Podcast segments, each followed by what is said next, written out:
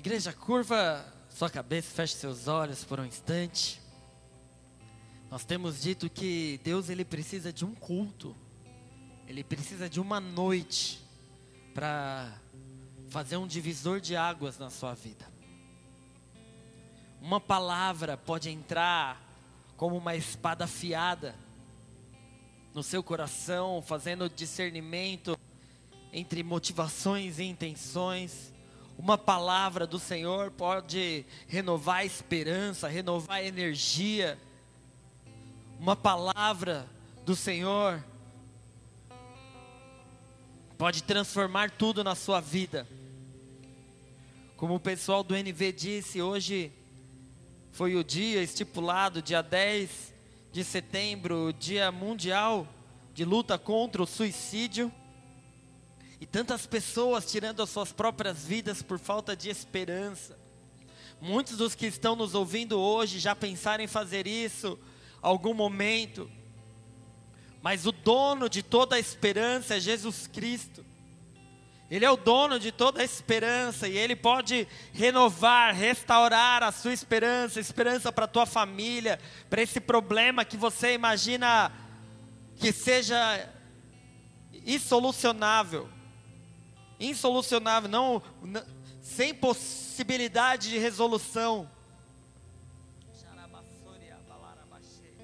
Jesus pode transformar todas as coisas. Então coloque o seu coração diante dele. Jogue as suas preocupações, as suas inquietações diante dele agora mesmo. Senhor, nós colocamos a nossa esperança totalmente em Ti totalmente em Ti, Senhor. Eu sei que de mim mesmo não tenho absolutamente nada para oferecer, também estou aqui porque careço, dependo da Tua misericórdia, da Tua graça. Preciso, Senhor Deus, ser transbordado, transborda da Tua presença e da Tua glória, a ponto de alcançar os meus irmãos e aonde essa voz chegar, a Tua presença, a Tua glória cause transformação, mudança vida, que haja vida, que haja luz, que haja paz, que haja alegria e tudo mais que o Senhor desejar, Pai. Usa-me apenas como instrumento em tuas mãos, é o que eu te peço. Mais uma vez, como servo e sacerdote do Deus vivo, eu repreendo tudo que é contrário à pregação da tua palavra, toda dispersão, distração, sonolência, cansaço, tudo que tentar fazer com que os seus filhos não escutem, não ouçam, não compreendam a tua palavra, Pai, eu repreendo em nome de Jesus e declaro que ela não voltará para ti vazia. Tua palavra não voltará para ti vazia, mas antes cumprirá aquilo pelo qual ela está sendo enviada a todos nós, em nome de Jesus. Em nome de Jesus, amém, amém, amém. Dá uma salva de palmas a Ele.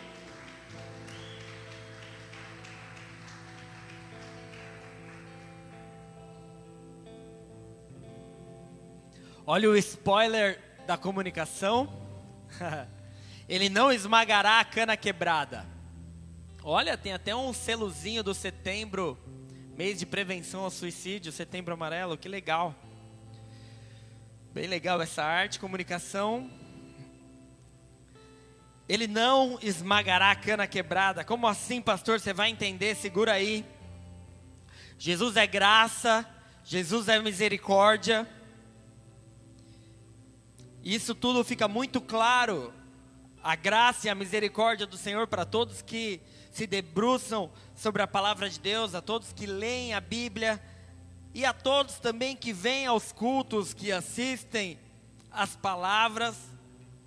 Percebem que nós falamos sobre a graça e a misericórdia de Jesus.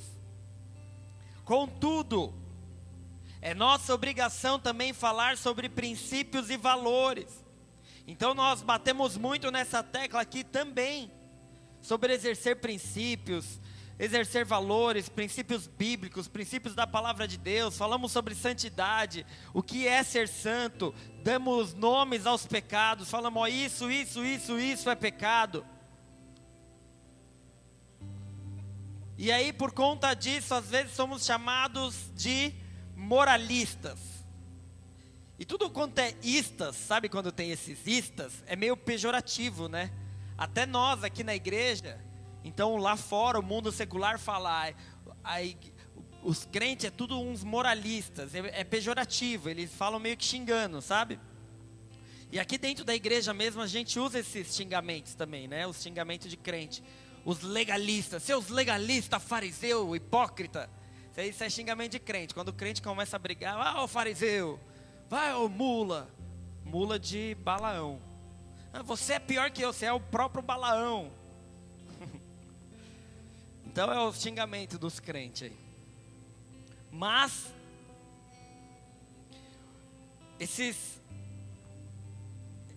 adjetivos, o moralista, é porque teoricamente seria uma coisa boa, né? Porque se preocupa com a moral da nossa nação. Então, por que, que existe tanta corrupção? Porque há uma crise moral e ética no nosso Brasil. As pessoas não estão nem aí para moralidade.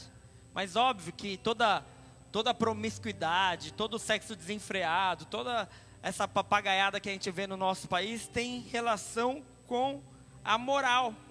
Mas os chamados progressistas, né, aqueles que querem uma evolução do que é antiquado, do que eles chamam de antiquado, eles acabam taxando a igreja de moralistas.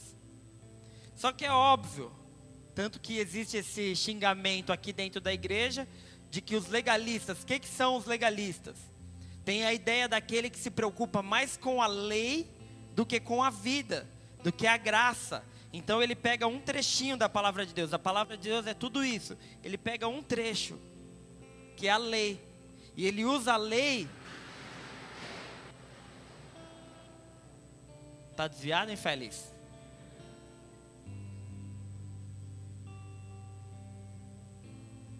E ele usa a lei não para o seu benefício no sentido de tipo, essa é a lei, eu não posso quebrar a lei. Isso seria para o seu próprio benefício, porque a lei veio para o nosso próprio bem.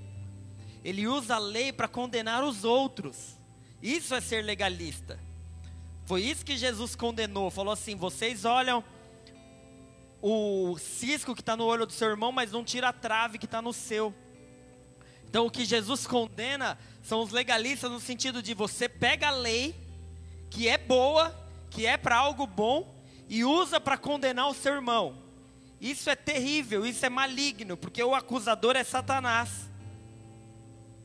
Então, nós temos que falar sobre moralidade? Sim. Nós temos que pregar moral, princípios e valores? Sim, porque isso são coisas boas do nosso Pai que nos ensina. Lembra da palavra de que se nós tivéssemos referência do Pai toda a nossa vida, que nos ensinou os bons caminhos, todo o nosso país e todo o nosso mundo, toda a humanidade seria melhor? Então, sim, Contudo, Ele é misericordioso e gracioso. A própria palavra de Deus fala: a misericórdia triunfa sobre o juízo. Então, a misericórdia dele é abundante.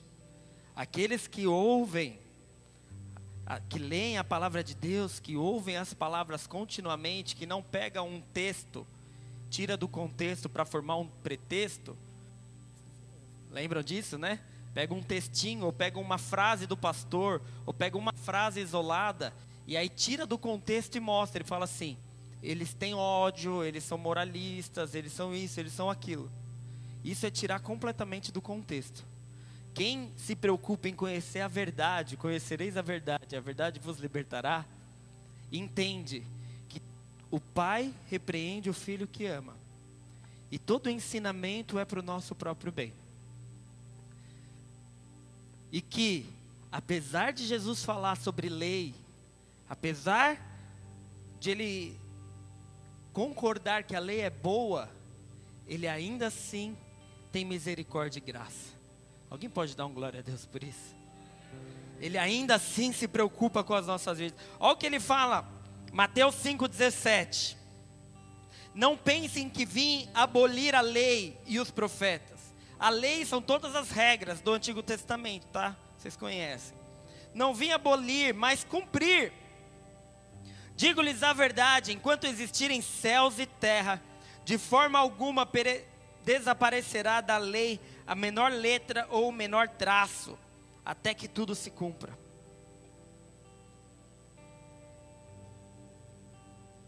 Sendo assim, queridos, compreendendo tudo que eu falei até agora, o melhor seria, o bom seria, se todos nós obedecêssemos 100% da lei. Jesus obedeceu 100% da lei. Ele fala: Eu não vim para abolir, mas vim para cumprir. Então, óbvio que seria melhor se todos nós cumpríssemos 100% da lei, mas sei que isso não é possível. Sim? Sim ou não? Verdade? Por isso que Jesus falou para aquele para aquela galera que queria apedrejar a mulher adúltera, fala assim: quem nunca errou que atira a primeira pedra. Aí tinha um bêbado lá. Aí o bêbado atacou bem na testa da mulher. Aí, os, aí Jesus chega, a galera fica assim, você nunca errou? Aí o bêbado fala assim, dessa distância não.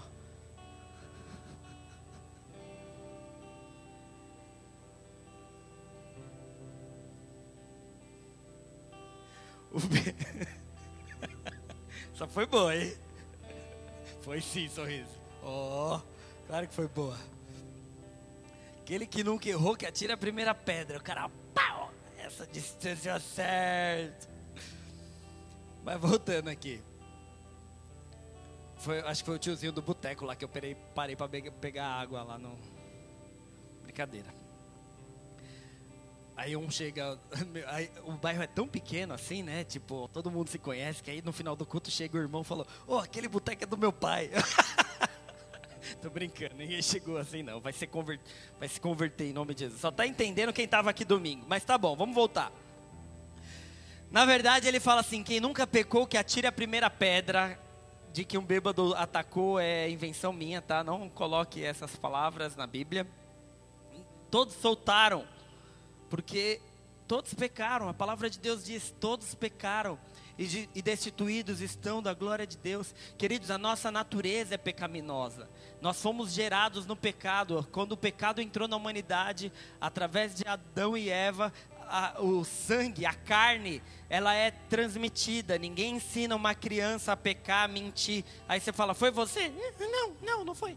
A criança já mente. A natureza do ser humano é pecaminosa, mas Jesus, que não foi gerado por homens, porque foi o próprio Espírito Santo que plantou a semente de Jesus Cristo, plantou Jesus Cristo. Então, ele 100% homem, porque foi gerado de Maria, mas 100% Deus, porque foi de forma sobrenatural, ele venceu o pecado, o mundo e o diabo. Ele venceu. E porque ele venceu, ele nos deu autoridade para vencer. E ele nos deu o Espírito Santo de Deus para que nós pudéssemos ter esse mesmo poder que o capacita a vencer o pecado, o mundo e o diabo e também vencermos. Por isso que Paulo diz: se você alimentar o espírito de maneira nenhuma, você satisfará os desejos da carne. E por isso que Paulo diz em Efésios 4:13, olha que ele diz: até que todos alcancemos a unidade da fé e do conhecimento do Filho de Deus e cheguemos à maturidade, atingindo a medida da plenitude de Cristo.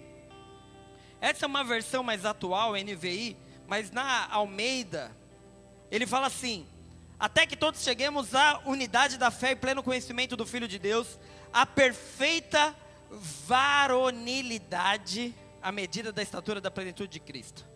Então, quando fala assim, aí, varão, é, na gíria dos crentes, para quem não sabe, e aí, mano, entendeu? E aí, varão, beleza? E aí aqui está falando do varão perfeito. Em algumas versões fala a estatura do varão perfeito. Então é humano perfeito, entendeu? É humano que ainda não é perfeito, mas Paulo fala: até que todos cheguemos a essa unidade de fé e a esse conhecimento do Filho de Deus, porque o conhecimento do Filho de Deus é o conhecimento do poder que há no Espírito Santo de Jesus, o Espírito Santo que Jesus liberou, que era o mesmo Espírito que o, o enchia de poder. À medida que a gente vai recebendo desse poder, a gente vai vencendo o pecado, o mundo e o diabo. Dá para entender? Então, é possível ser perfeito? É possível obedecer 100% da lei? Cara, eu não sei, mas eu busco isso. Dá para entender isso? Eu prossigo para o alvo, para o prêmio da soberana vocação que está em Cristo Jesus. Por isso que você não pode se conformar com o pecado. A falsa graça, ela fala para você assim: ah, depois você vai ser perdoado, pode pecar à vontade. Não, o desejo ardente de alcançar essa estatura do varão perfeito tem que queimar em nossos corações. Mas isso é só um parênteses, porque o bom seria que todos obedecessem 100% da lei, e assim devemos buscar. Quem crê diz amém? Mas, então o bom seria isso, todos conseguíssemos, mas, que por conta disso, não nos tornássemos orgulhosos julgando aos outros. Dá para entender? À medida que você julga o outro, acusa, aponta o dedo, no sentido de colocar ele para baixo, e eu não estou falando de uma liderança que dá o ombro para chorar, e fala assim: vem aqui. Todos aqueles que já tiveram contato com esse tipo de approach, com esse tipo de abordagem, tipo, eu pequei. Então vem aqui, vamos, vamos entender por que, que aconteceu isso e vamos orar junto para que o Espírito Santo te encha, para que você entenda a palavra de Jesus Cristo, que é misericórdia e graça, e vamos avançar. Não, eu não estou falando disso. Eu estou falando de pessoas que apontam, que era a nossa referência são os fariseus, que apontavam o dedo, que se achavam tão bons, como aqueles dois homens que foram orar, né? E aí o, o publicano batia no peito e falava assim: Tem misericórdia de mim que sou pecador. Batia no peito chorando e pedindo perdão para Deus: Tem misericórdia de mim porque sou pecador, coração contrito. E o fariseu, todo pomposo, em pé, de mãos para o alto, falando assim: Jesus, eu te agradeço porque não sou como este fariseu pecador. Tipo, você fala, oi? Cara, olha para dentro de você. À medida que você deixa o orgulho subir ao seu coração e você olha com desprezo para as outras pessoas, você olha de cima para baixo, você olha achando que você é melhor do que alguém, você já deixou a estatura do varão perfeito. Se você achou que você já tivesse chegado lá, você acabou de deixar ele. Porque uma coisa anda junto com a outra. Mateus 7:1, no mesmo sermão. No mesmo sermão, sermão do monte. Mesmo que ele disse que não veio para abolir a lei os profetas, mas para cumprir, mais à frente ele fala: "Não julguem para não serem julgados, porque da mesma maneira com que julgarem serão julgados". Então, o ideal é que nós fôssemos como varões perfeitos e varoas. O ideal é que nós obedecêssemos 100% da palavra de Deus, mas que por conta disso não nos tornássemos orgulhosos julgando os outros e mantivéssemos o coração cheio de graça e amor, cumprindo a palavra de Deus de ide e pregai o evangelho a toda criatura. Porque, queridos, não dá para tentar pregar o evangelho sem misericórdia e graça. Porque o mundo que está lá fora já é sabido, já é conhecido de que eles estão no mundo. Acabei de falar, o mundo que está lá fora. Se eles estão no mundo lá fora, eles estão em pecado.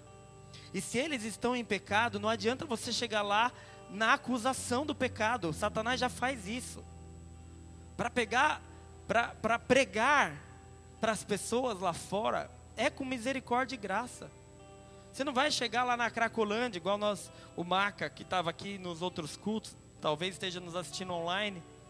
Você não vai chegar lá na Cracolândia e falar assim: você é um pecador viciado e vai para o inferno, desgraçado.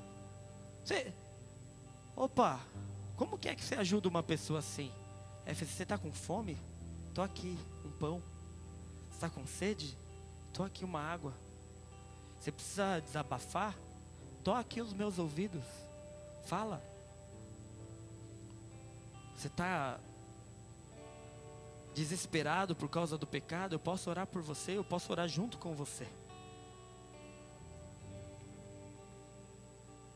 Porque o que é pregar o Evangelho se não vivê-lo integralmente? Queridos, essa frase ela é top das galáxias. Eu ouvi uma vez, nunca mais esqueci. Que é: pregue sempre, se precisar use palavras. Porque a sua primeira pregação é a sua própria vida. É impossível tentar pregar algo e não viver aquilo. E é impossível tentar pregar para o mundo sem a graça de Jesus Cristo. Porque é a graça que vai salvar o mundo, dá para entender isso? Esse deveria ser o nosso desejo mais ardente como igreja. Você. Agora, para ilustrar isso, você conseguiria ficar muito nervoso, brigar no trânsito, xingar, gritar e depois falar para o irmão: Jesus te ama, irmão. Você quer aceitar Jesus? Alguém ficaria confortável em fazer isso? Tipo, mano, todo mundo pode um dia sair do sério assim. Eu já dei umas buzinadas fortes no trânsito. Mas nessa hora, ninguém sabe que eu sou pastor. Preciso até colocar isso filme no meu carro. para poder subir assim, ninguém me viu. Brincadeira, viu? Também não vai ver uma vida de hipocrisia. Um cara lá fora e outro na igreja. Quem me vê no trânsito sabe que eu sou educadinho. Inclusive, teve uma vez que eu estava adorando Jesus que nem um louco.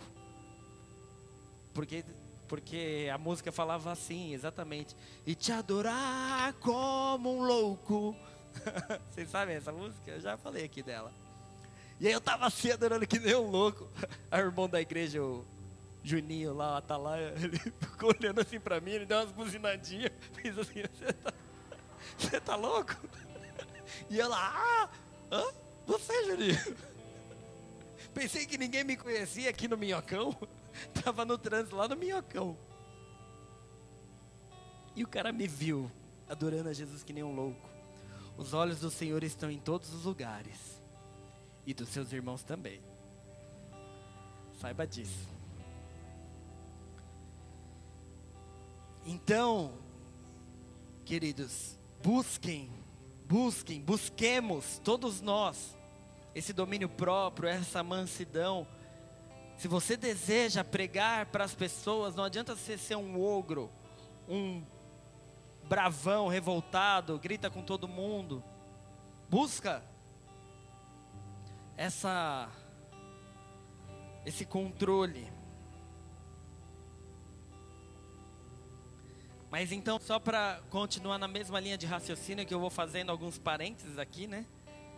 Então, o ideal seria que todos nós obedecêssemos 100% da lei, sem julgar as pessoas e mantendo o coração cheio de amor e graça e misericórdia.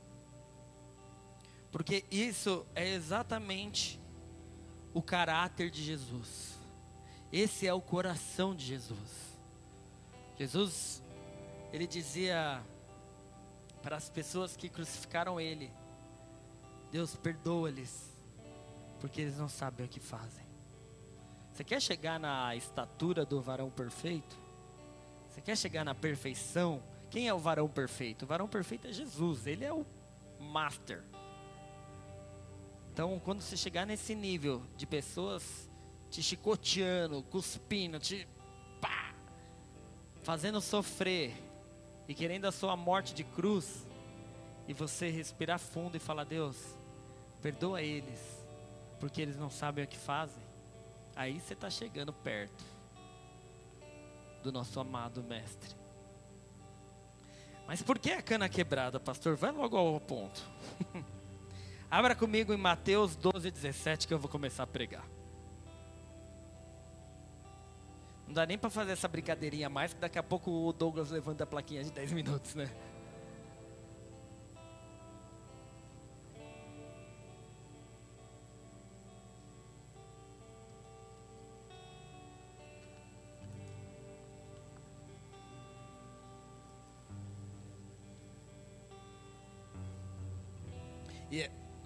Tenho que falar isso, vai. O Douglas parece que é o que mais quer que, a igreja, que o culto acaba logo. Porque as, as outras pessoas da comunicação, eles fazem um dezinho assim, devagarzinho.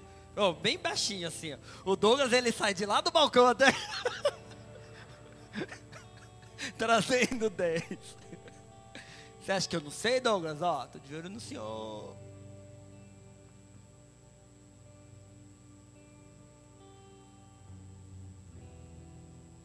Mateus 12, 17. Minha esposa sempre sonhou em poder ter um tempo final para eu poder acabar o culto. Antigamente os 10 minutos era dela. Ela falava assim: Olha a hora. Agora ela contratou o Douglas.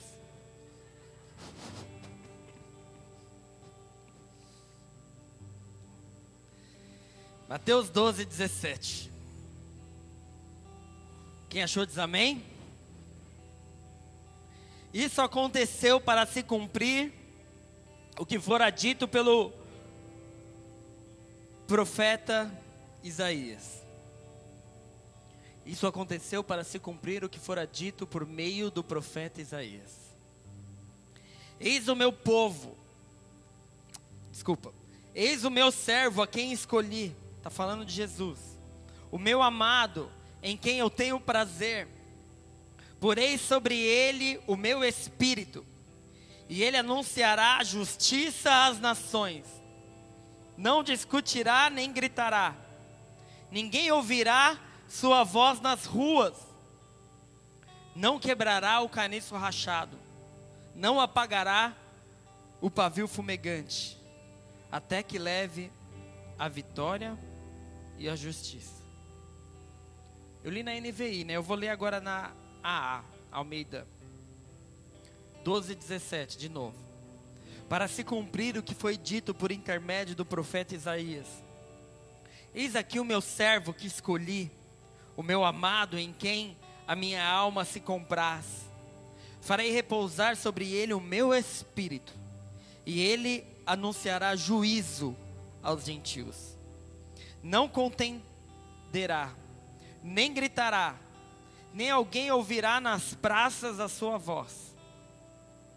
Não esmagará a cana quebrada, nem apagará a torcida que fumega até que faça vencedor o juízo.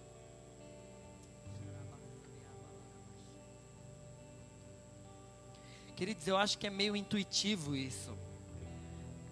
Não esmagará a cana quebrada. Mas a primeira vez que eu ouvi isso, isso penetrou no meu coração de tal forma. Eu chorava, eu chorava, eu chorava na presença de Deus. Porque eu era um crentinho, né? eu fui ensinado assim, cresci num lar cristão, né? Tinha lá seus problemas, mas nós cresceu lá. Ia para a igreja, escola dominical. E em alguns momentos eu achava assim, não, eu não tenho tanto pecado assim. Mas o Senhor abriu os meus olhos para todo orgulho, toda ganância, toda avareza, toda inveja todos os maus sentimentos. E eu senti aqueles pecados assim, depois Jesus Cristo, como se estivesse me lavando, foi algo extraordinário.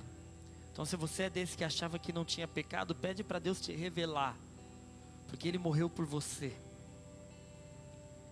E aí eu via a igreja Bola de Neve, eu chegava lá numa igreja de ex-tudo, ex-drogado, ex-assaltante, ex-viciado. Eis tudo, ex-prostituta, ex-prostituto, eis tudo. E de repente Deus vem com a graça e com a misericórdia, e cura e limpa. E essas pessoas começam a ser usadas por Deus de maneira maravilhosa. Então essa palavra ela começa a saltar aos nossos olhos. Olha o que significa. Eu peguei um trechinho rápido. Vou ler não esmagará a cana quebrada. A cana é uma planta, possivelmente aquática, essa cana nesse contexto, também conhecida como junco. Para melhor visualização, imagina, imagine algo parecido com a nossa conhecida cana de açúcar. ou seja, uma planta com uma haste fina e vertical que nasce em moitas.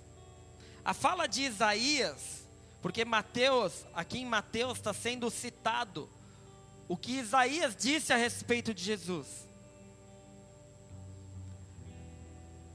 A fala de Isaías usa essa planta como comparação. A comparação é de uma cana quebrada, rachada. Ou seja, a cana que já estava comprometida, frágil, tombando por conta de uma rachadura. A ideia aqui é de que esse servo de Deus, Jesus, seria enviado e não iria acabar de destruir uma cana, uma pessoa.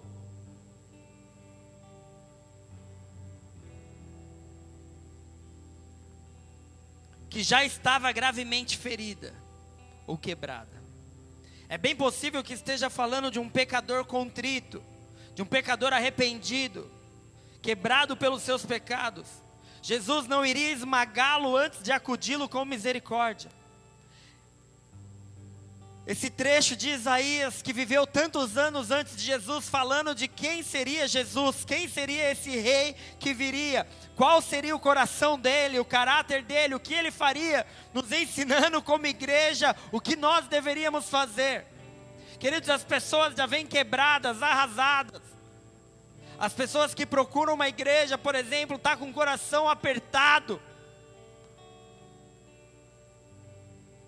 precisando de ajuda E o que Jesus fala? Vinde a mim todos que estão cansados e sobrecarregados, e eu vos aliviarei. Ele não jamais, jamais esmagará a cana quebrada. Quem assistiu o Rei Leão aí? Foi legal, né? Sabe aquele tio do Simba lá, o Scar? Quem fica bravo com ele quando ele mata o Mufasa? Todo mundo, né? Mas me veio essa ilustração na mente. Sabe, o Mufasa tentando subir aquele negócio. E o Scar assim. Ah, você quer viver? Dá uma unhada na mão do, do e ele cai. Vocês lembram disso? É mais ou menos isso. O não esmagará a cana quebrada é, ele já está esmagado, ele já está destruído, ele já está arrebentado. O que você tem que fazer? Independente de quem seja, querido, independente do tipo de pecado, independente do que ela tenha feito, nós cristãos devemos fazer assim, ó. Mas a igreja muitas vezes faz assim, ó. Pecador, E isso eu falo para nós como igreja. Porque o mundo lá fora vai falar que a igreja faz isso para desmoralizar a igreja, para tirar a credibilidade da igreja e colocar no seu coração de que Jesus é assim, mas é mentira de Satanás. Porque Jesus quer uma igreja santa, na varonilidade perfeita. Jesus quer uma igreja que acode, que dá a mão que depois vai falar sobre moralidade, que depois vai limpar, que depois vai ajudar a restaurar, mas que agora dá a mão. E eu tenho que falar para vocês, todos vocês, e para você que está assistindo online a gente também. Jesus não esmagará a cana quebrada. Não importa qual tenha sido o seu erro. Não importa qual tenha sido o seu pecado quando eu falo de erro, eu vejo dois tipos de erros, porque eu já cometi.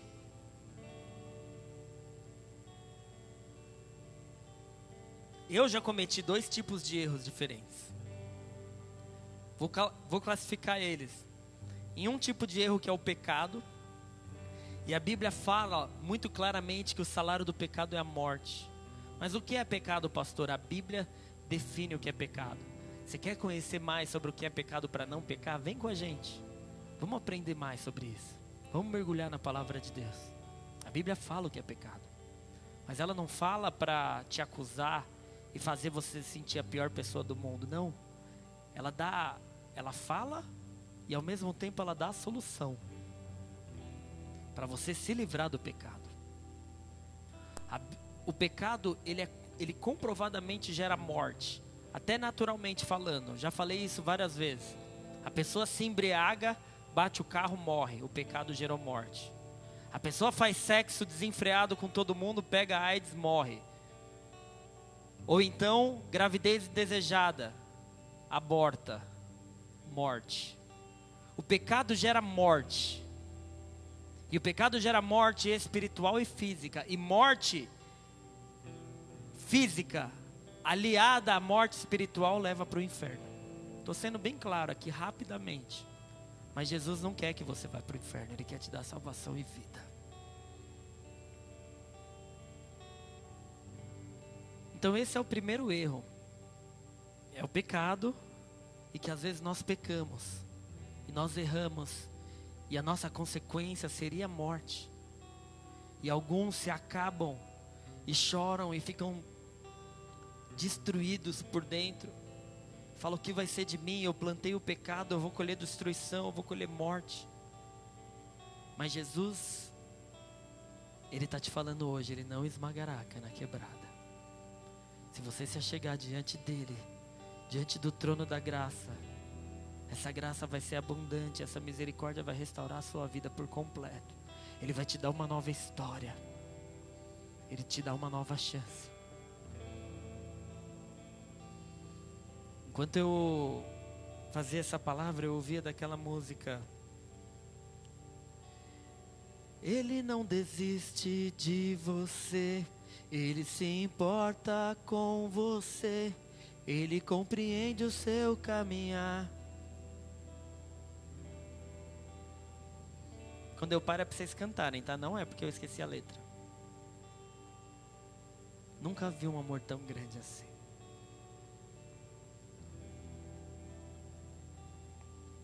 Esse é um tipo de erro. E outro tipo de erro são decisões erradas mesmo. Tipo, sabe aquela, aquele erro que não tem a ver com o pecado? Tipo, você não pecou, mas você errou. Quando eu estou com o Waze desligado, eu costumo errar o caminho. Aí você para no trânsito, perde um tempão, você fala, mano, por que, que eu errei? Mas isso, olha, em negócios, sabe, nossa, eu podia na negociação ter falado tal coisa. Numa entrevista de emprego, eu podia ter lembrado que eu sei empinar pipa. Tô brincando, nada a ver. Tipo, empinar pipa não arruma emprego, foi essa moral de eu ter falado isso, viu? Eu podia ter dito que eu sei, sei lá, pintar ganhava um emprego de pintor. Eu podia ter isso. Sabe, teve, tem gente que fica se lamentando porque lá atrás entrou num relacionamento errado e perdeu muito tempo na vida. Então, decisões erradas inquietam os nossos corações. E um dia eu ouvi, eu não vou ler agora, eu nem tenho tempo para isso, mas eu li eu ouvi uma crônica de Luiz Fernando Veríssimo que diz: Você é a melhor versão de você mesmo. Depois você assiste. Assiste, não lê, sei lá, qualquer coisa. Deve ter no YouTube também. Você é a melhor versão de você mesmo. Isso é, isso é bom para nós pararmos de ficar, mas se eu tivesse feito isso, ou se eu tivesse feito aquilo. Sabe, se eu não tivesse confiado tanto naquela pessoa que me traiu, eu deveria ter feito assim, eu deveria ter feito assado. Gente, se nós ficarmos nessa, a gente fica maluco. Maluco, porque sempre tem alguma coisa que nós poderíamos ter feito diferente. Eu recentemente estou numa dessa. Porque minha filha queria muito uma cachorrinha na quarentena. E eu comprei a cachorrinha. Agora ela morde tanto meu pé que eu falo: será que eu tinha que ter comprado essa cachorrinha? Os defensores dos animais vão me atacar pedra. Tô brincando. Eu gosto dela, longe de mim. Brincadeira. Eu falava que eu gostava de animal, só não queria ele em casa, mas aí meu coração amoleceu e eu permiti que ele chegasse. Ela, né, a cachorrinha Shine. Aí eu falo, meu Deus, se eu não tivesse feito isso. Tô brincando. Quer dizer, não tô não, tô falando a verdade. Tô sendo sincero aqui. Eu devia vir aqui pro cantinho do pastor, mas aí o pessoal da, da live não ia ver.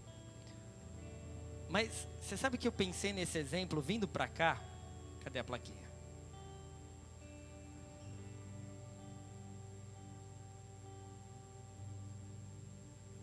Eu pensei nesse exemplo vindo para cá. Mas eu já havia pensado em tantos outros que pode ter acontecido na sua vida. E você fica, puxa vida, eu fiz errado, eu fiz errado. Ah, se eu tivesse estudado mais. Agora eu, eu trabalho demais, eu não consigo emprego. Ah, se eu tivesse feito isso, ah, se eu tivesse feito aquilo. Você fica se lamentando pelo que aconteceu na sua vida. Ai, meu Deus, se eu tivesse. Sabe, isso são erros, podem ter sido erros, podem ter sido decisões erradas, afinal, Deus não fez robôs, Ele nos fez com uma capacidade intelectual, sabe, poder de decisão. Quando, quando fala que Deus nos deu livre-arbítrio, é algo tão poderoso, querido, que Ele nos deu uma mente capaz de pensar e de fazer escolhas. Isso é maravilhoso, isso é poderoso, isso é extraordinário, mas ao mesmo tempo isso é perigoso, porque dá para nós o poder de escolha e de decisão. E à medida que a gente vai crescendo, porque quando a gente é filho, né, minha filha, por exemplo, eu intervenho bastante nas decisões dela. Eu tomo muitas decisões por ela. Quem tem filho pequeno sabe do que eu estou falando. Mas à medida que a gente vai crescendo, todas as nossas escolhas têm uma responsabilidade ali, porque isso dá desdobramentos. Tantas consequências podem acontecer, e o que eu estou falando é que muitos de nós erramos. Muitos de nós erramos, você errou e por isso você se sente oprimido, triste, amargurado, você se sente inquieto, você fica ansioso, você não consegue dormir, você fica pensando o tempo inteiro nos seus erros, nas suas decisões erradas. Mas eu tenho que te dizer hoje: Ele não esmagará a cana quebrada. Ele não esmagará a cana quebrada. Você pode se sentir destruído, arrasado. Você pode se sentir como aquele pedindo ajuda. E posso te falar? Jesus vai ser aquele que vai te pegar. E vai falar: vem aqui, filho, não importa os seus erros. É isso que Isaías fala. Não importa os seus erros.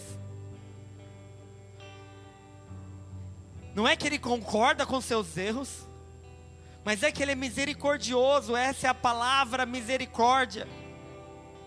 É, é, não te dar o castigo que você merecia. A palavra graça é te dar um favor que você não merecia. Esse é Jesus. Esse é o nosso Jesus. Quando perguntam as diferenças entre as religiões, é que nenhuma religião fala de, de um rei, de um Deus que tem uma graça e uma misericórdia como essa. E é por isso que Pedro dizia para Jesus: Para onde eu irei? Se só o Senhor tem as palavras de vida eterna. E é por isso que quem tem contato com o Evangelho verdadeiro e com o caráter de Cristo verdadeiro, não vai embora. Quem tem contato com esse Jesus, não, não, não se rende ao pecado. Fala, ah, já eu não consigo mesmo eu vou para o mundão. Não, quem tem contato com a graça de Jesus, quem olha no olhar de Jesus, aquele olhar de graça. Sabe, ontem à noite eu estava meditando nessa palavra e eu, e eu digitei: Ele não desiste de você, essa música do. dele. Não lembro o nome. Marquinhos Gomes. E aí tem um clipe tão lindo, depois você assiste, de Jesus, uma, um ator, né, claro, simbolizando Jesus e as pessoas em diversas situações da vida e Jesus ali do lado. Depois você assiste esse vídeo, ele vai tocar no seu coração. Mas ele não esmagará a cana quebrada. Sabe, a gente pode errar. A gente pode tacar pedra achando que a gente nunca errou. Pelo menos não nessa distância. Mas ele, ele não esmagará a cana quebrada. E ele continua, e eu já estou encerrando, porque ele fala: nem apagará o pavio fumegante.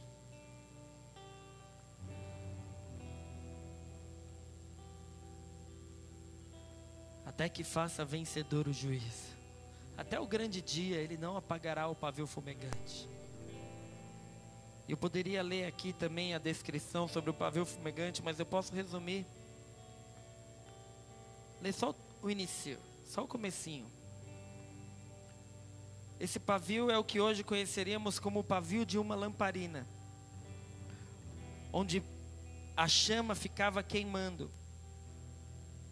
O pavio que fumega é aquele pavio que está quase se apagando que está dando uma pequena luz, uma chama bem fraquinha. Novamente, o que temos aqui é a ideia de que Jesus trataria os mais fracos com justiça mesmo aqueles que têm pouco brilho ou com um pavio quase apagado. Sabe, quando a gente canta aqui que a responsabilidade de manter a chama acesa é nossa, e é verdade, a responsabilidade é minha, a responsabilidade é sua, de manter essa chama acesa. Mas ainda que você tenha se afastado da fogueira, sabe aquela labareda, quando você está fazendo fogueira assim, aí sai um. Como que chama? Um galhozinho, como chama? Uma faísca, né? Não, um galhozinho, eu esqueci o nome. Uma labaredinha. Uma brasa, obrigado, sorriso. Uma brasa. E aí ela tá fora assim.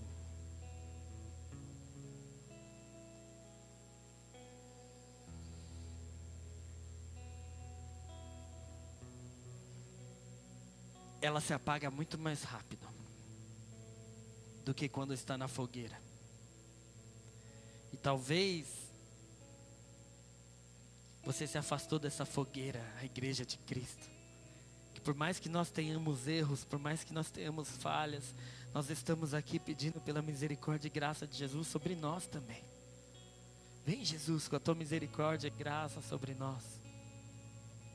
E talvez você deixou essa essa chama se apagar. Ou então ela está bem fraquinha e longe da fogueira. Sabe o que Jesus faz? Ele não vai ser aquele que vai esmagar assim ó, e apagar.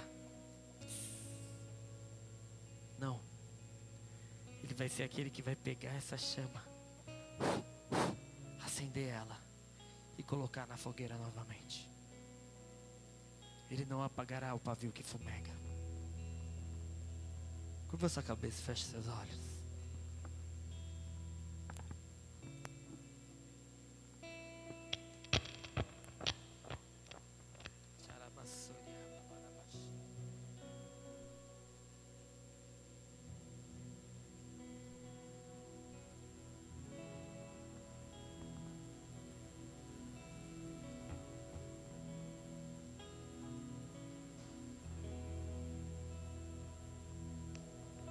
Volta o seu coração para Ele.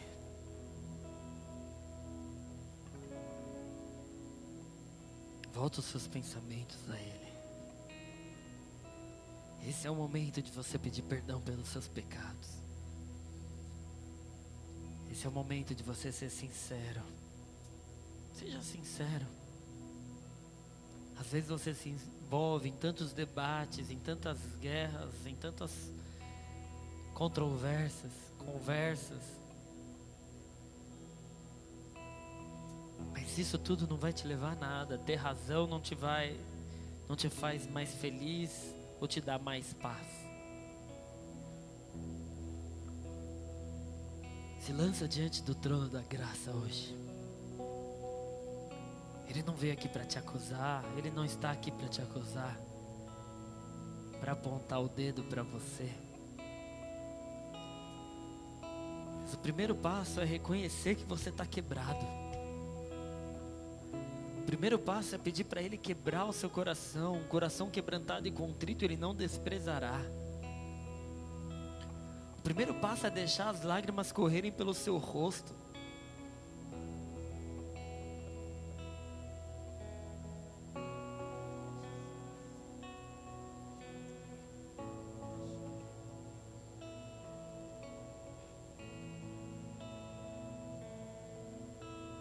Não esmagará a cana quebrada. Ele vai reacender o pavio.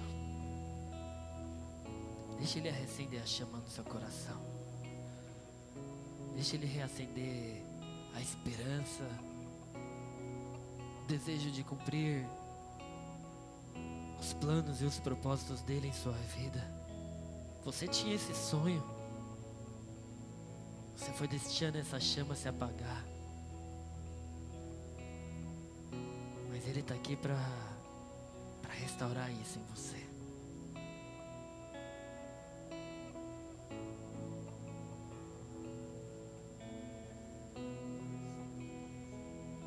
Não importa os seus erros. Ele perdoa os seus pecados.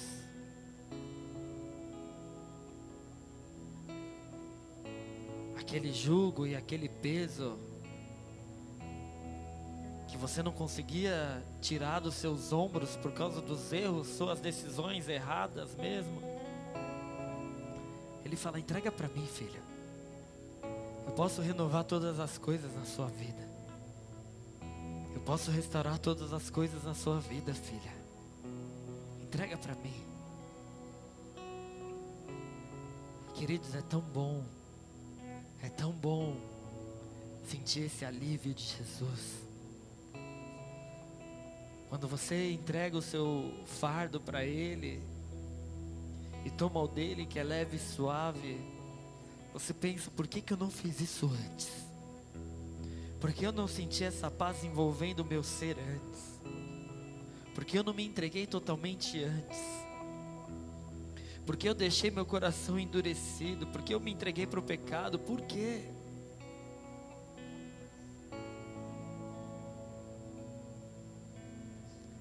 Essa é a sua chance. Nós vamos ter um momento de adoração, mas antes gostaria de convidar você, que talvez nos visita pela primeira vez, ao vivo ou online, mas que nunca tenha feito uma oração aceitando Jesus Cristo como Senhor e Salvador da sua vida. Esse convite, muitos de nós já recebemos, já aceitamos esse convite que é esse de vinde a mim, todos que estão cansados e sobrecarregados, e eu vos aliviarei. Se você deseja esse alívio de Jesus e a vida de Jesus em você, e o Espírito Santo de Deus que te conduz em suas decisões e te ajuda a vencer o pecado, o mundo e o diabo. Se você deseja isso na sua vida, levanta sua mão direita sem constrangimento, glória a Deus, é isso mesmo. Pode levantar e continuar com ela levantada. Se você está em casa, coloca a mão no seu coração e faz essa oração com a gente. Se você está aqui também e deseja aceitar Ele no seu coração, coloca a mão no seu coração agora. E diz assim, Senhor Jesus. Senhor Jesus. Eu te aceito. Eu te aceito. Eu te recebo. Eu te recebo. Como meu único. Como meu único. E suficiente. Suficiente. Senhor. Senhor. E Salvador. Salvador. Eu me arrependo. Eu me arrependo. Dos meus pecados. Dos meus pecados. Te peço perdão. Te peço perdão. Por todos os erros. Por todos os erros. Que eu cometi. Que eu cometi. Sabendo. Sabendo. Ou não sabendo. Ou não sabendo. Eu entrego. Eu entrego. O meu fardo. O meu fardo. Meu jugo. Meu jugo. Que é pesado. Que é pesado. A ti. A ti. E recebo, e recebo o seu. E recebo o seu. Que é leve. Que é leve. E que é suave. E que é suave. Me dá o teu Espírito Santo. Me dá o teu Espírito Santo. Para que eu seja conduzido por ti. Para que eu seja conduzido por ti. E viva. E viva. A tua boa. A tua boa. Perfeita. Perfeita. E agradável vontade. E agradável vontade. Até que o Senhor venha nos buscar. Até que o Senhor venha nos buscar. Me dá a tua salvação. Me dá a tua salvação. Para sempre. Para sempre.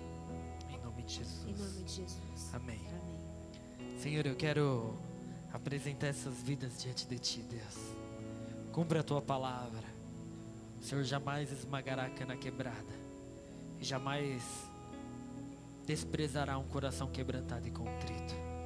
Escreve o nome deles no livro da vida e dá a salvação. É o que eu te peço em nome de Jesus. Amém e amém. Dá uma salva de palmas a Jesus, igreja. Se coloca de pé no seu lugar.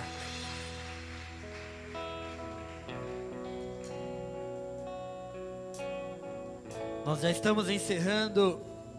Se você está ao vivo pelo Instagram, talvez essa live caia, mas nós vamos continuar aqui. Você pode entrar novamente para adorar ao Senhor junto com a gente. Mas eu queria te pedir, se você fez essa oração, manda uma mensagem para a gente no inbox, fala: Eu decidi por Jesus, eu aceitei Jesus Cristo. Nós queremos te conhecer, te convidar para uma célula. Você não passa a ter um nome de crente. Eu não te convidei para uma religião. Eu te convidei para servir Jesus Cristo. E nessa nós podemos estar juntos se você quiser. Ninguém vai ficar te enchendo o saco, a gente só vai te convidar para outras reuniões e orar pela sua vida, pela sua família. Se você está aqui e fez essa oração lá atrás, tem o boas-vindas, o Robson, ele está com um tablet. Com toda a segurança, você vai chegar lá, vai dar o seus, seu contato, porque nós também queremos te conhecer e orar por você. Vamos adorar o Senhor.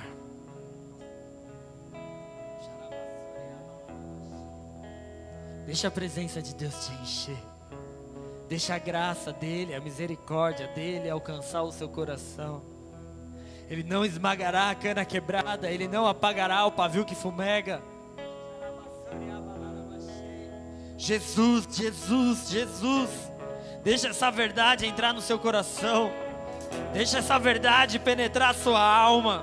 Deixa a verdade do Evangelho transformar a sua vida. Em pedaços minha alma estava, mas por tua graça refeito sou, sem nada em troca, resgatado.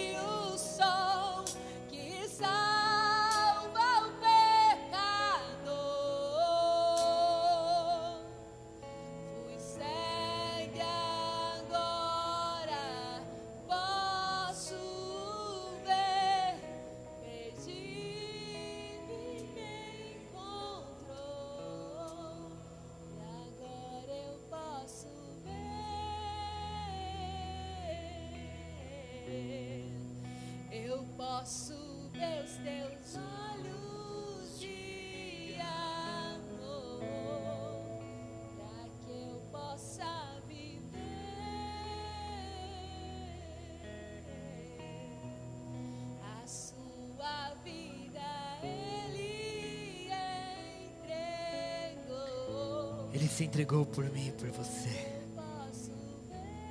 Ele não esmagará a cana quebrada. Ele não apagará o pavio que fumega. Ainda bem que o pavio ainda está fumegando. Ainda bem que ele não se apagou totalmente. Ainda bem que você está aqui. Ainda bem que você está ouvindo isso porque é matéria-prima para ele fazer uma fogueira novamente. A graça dele pode restaurar todas as coisas. A graça dele pode restaurar todas as coisas.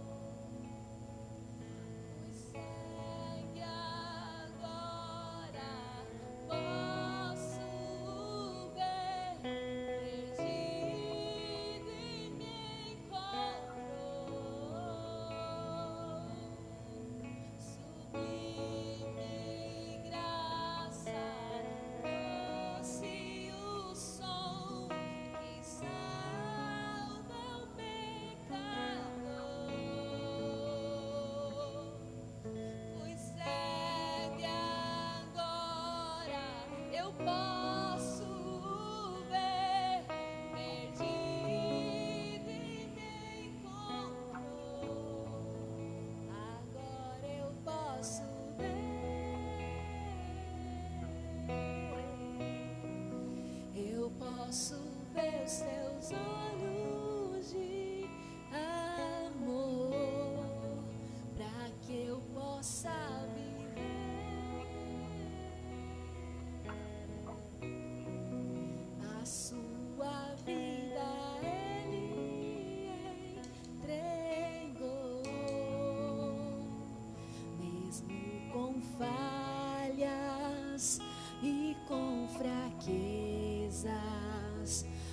teu tesouro.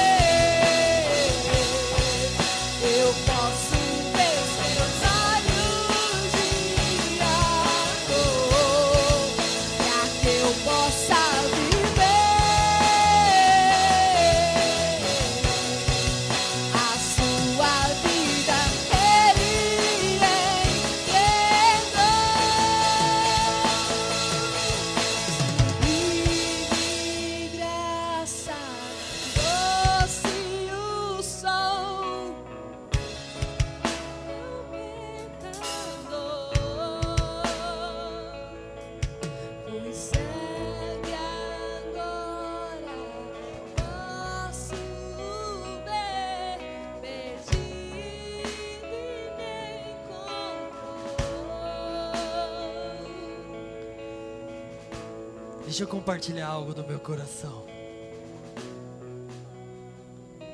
Essa semana nós ouvimos uma frase que o Senhor acabou de me lembrar que foi a mesma frase que Jesus ouviu. Uma pessoa líder de célula nessa casa trouxe uma informação no ponto de vista dela. Pastores, eu acho que as pessoas estão indo.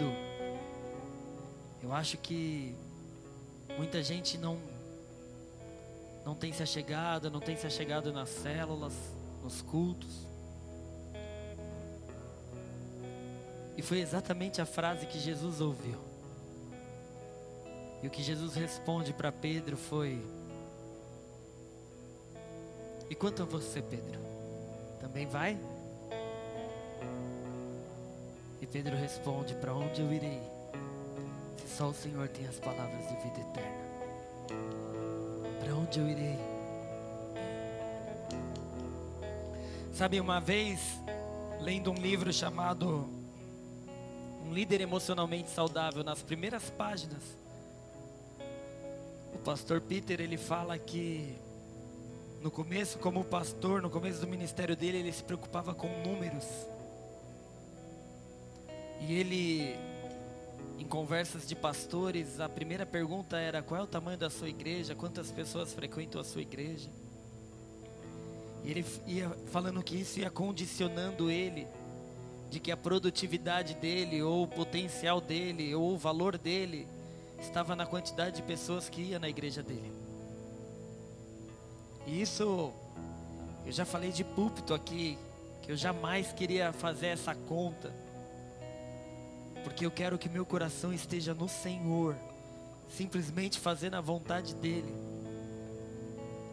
Até porque nós não somos números, nós somos vidas. Cada um de nós somos vidas, de ver um braço aberto, de ver um, um, um olho cheio de lágrimas, de ver uma pessoa contrita, quebrantada, de ver um pecador se arrependendo, ver uma mão levantada, como eu vi hoje aqui. Não importa o que aconteça, a quantidade de pessoas que vai ou que volta.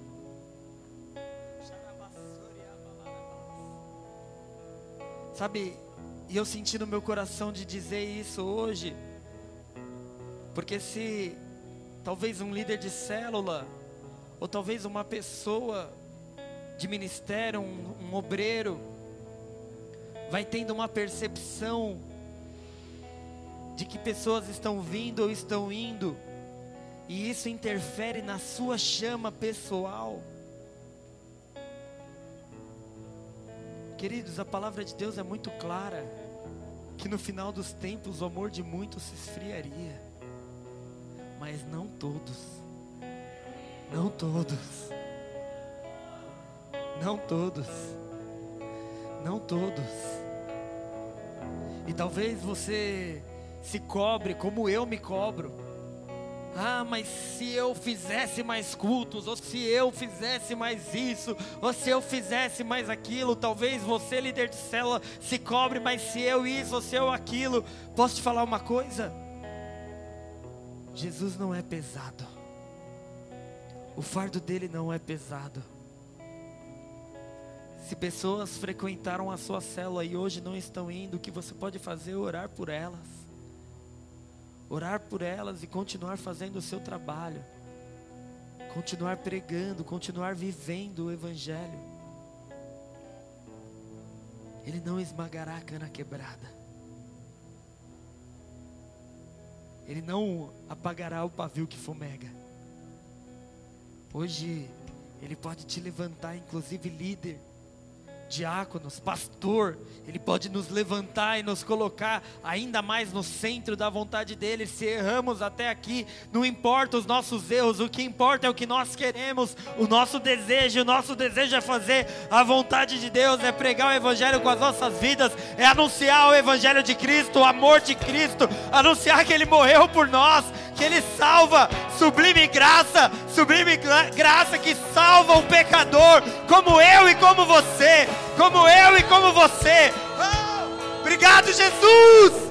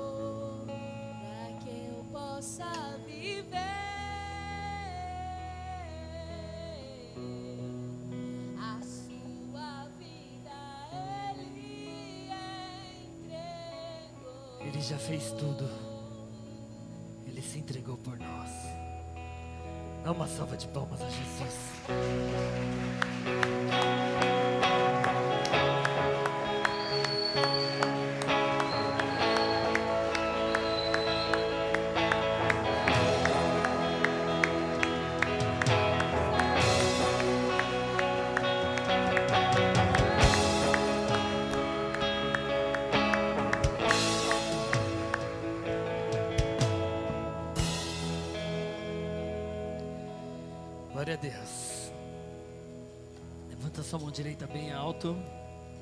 Se Deus é por nós, quem será contra nós?